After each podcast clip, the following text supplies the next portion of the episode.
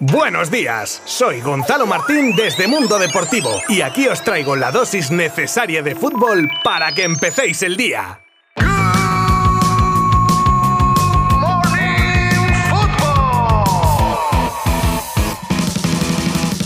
Che, muy buenas a todos. Comenzamos con este guiño para nuestros oyentes argentinos que estarán de celebración por el pase de la albiceleste a la final del Mundial. Además, probablemente literalmente de celebración. Algo por supuesto de lo que hablaremos hoy, así como escucharemos también a Messi tras el encuentro. Tendremos una breve previa de la otra semi de hoy entre Francia y la gran, gran sorpresa de Marruecos, pero también tendremos nuestras noticias del día como la planificación del Barça para este mercado que se viene en enero o el patrocinio que ha alcanzado con Whitebit. También hablamos de que han sido absueltos todos los acusados del caso Neymar 2, el desliz del padre de Haaland que vuelve a poner en alerta a Guardiola o el nombre del primer fichaje ya a estas alturas para el Bayern 2023. Todos lo contará pues un servidor, Gonzalo Martín, como siempre desde Mundo Deportivo. Y vamos con todo en 3, 2, 1.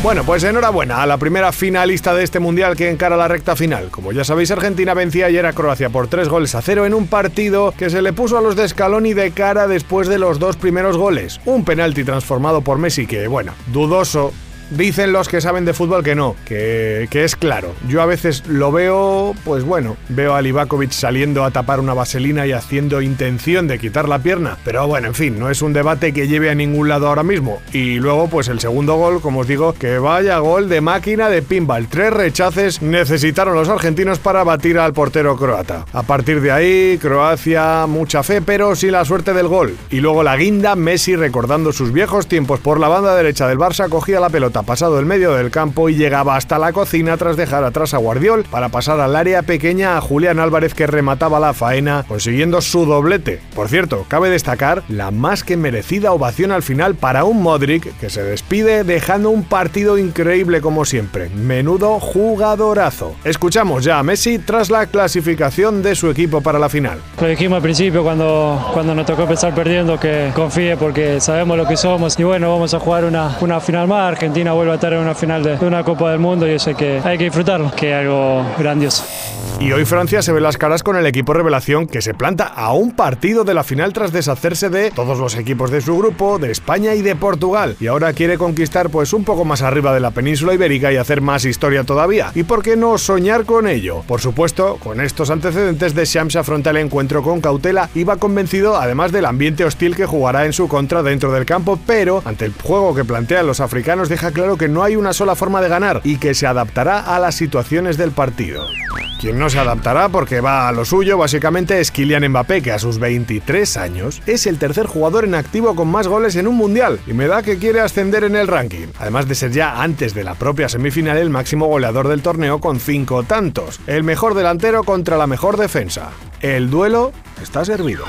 Ahora hacemos pausa de Qatar para conocer la planificación del mercado de invierno en la que el Barça estaría trabajando. Lo primero, la pertinente reunión entre Xavi y Laporta para conocer al detalle la situación del fair play y con eso ya claro, analizar las opciones que teóricamente se tienen encima de la mesa. Posibles ofertas por Memphis y Kessie a valorar y dos posiciones a reforzar como lateral derecho y un centro del campo con varios jugadores en cartera como Juan Foyt, Dalot, Bernardo Silva o Gundogan llegadas al club azulgrana que se podrían ver favorecidas por el acuerdo que ya adelantaba Mundo Deportivo hace tiempo y que se hacía oficial en el día de ayer, entre el club azulgrana y Whitebit, que coge el testigo de la vacante libre que dejaba Electrodomésticos Beco. Acuerdo por su imagen en la manga de las camisetas del Barça con una duración de tres temporadas con la empresa ucraniana dedicada al exchange y temas de criptomonedas, que tampoco voy a desarrollar porque no soy muy ducho en la materia, la verdad.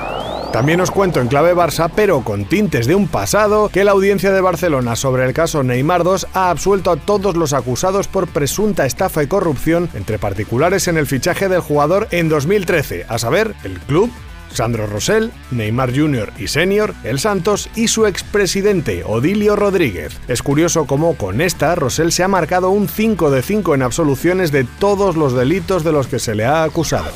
Y menuda la que ha liado el padre de Haaland en unas declaraciones en Dazón, y es que hablando del futuro de su hijo, con toda la tranquilidad y la pachorra, suelta que Erling está feliz en el City, pero que podría estar tres años en la Premier y luego irse a Italia, España o Francia. Y añadía, gratuitamente a mi entender, que no hay nada decidido pero que es una posibilidad porque su hijo quiere ganar en cualquier equipo. Con estas palabras se ha reabierto en ciertos sectores de nuevo la posibilidad del interés del Madrid en Haaland, pero nos cuentan que los blancos con fichajes como por ejemplo el de Hendrik quieren apuntar en otra dirección en su futuro y el famoso plan Haaland habría pasado a un segundo plano, como pasase con Mbappé, y siendo conscientes de que los dos clubes comandados por cataríes y saudíes serán los propietarios de ambos futbolistas durante una buena cantidad de años. Y cerramos hoy con un fichaje a falta de confirmación oficial. Conrad Leimer será jugador del Bayern de Múnich la próxima temporada. El centrocampista del Leipzig acaba contrato al final de campaña y el equipo múniques ha sido el club que más fichas ha movido por el austriaco. Parece que Leimer ya pactó su salida este verano con su club, a pesar de que fuese a coste cero. Bueno, en este caso, a ganancias cero. Pues ahí queda eso.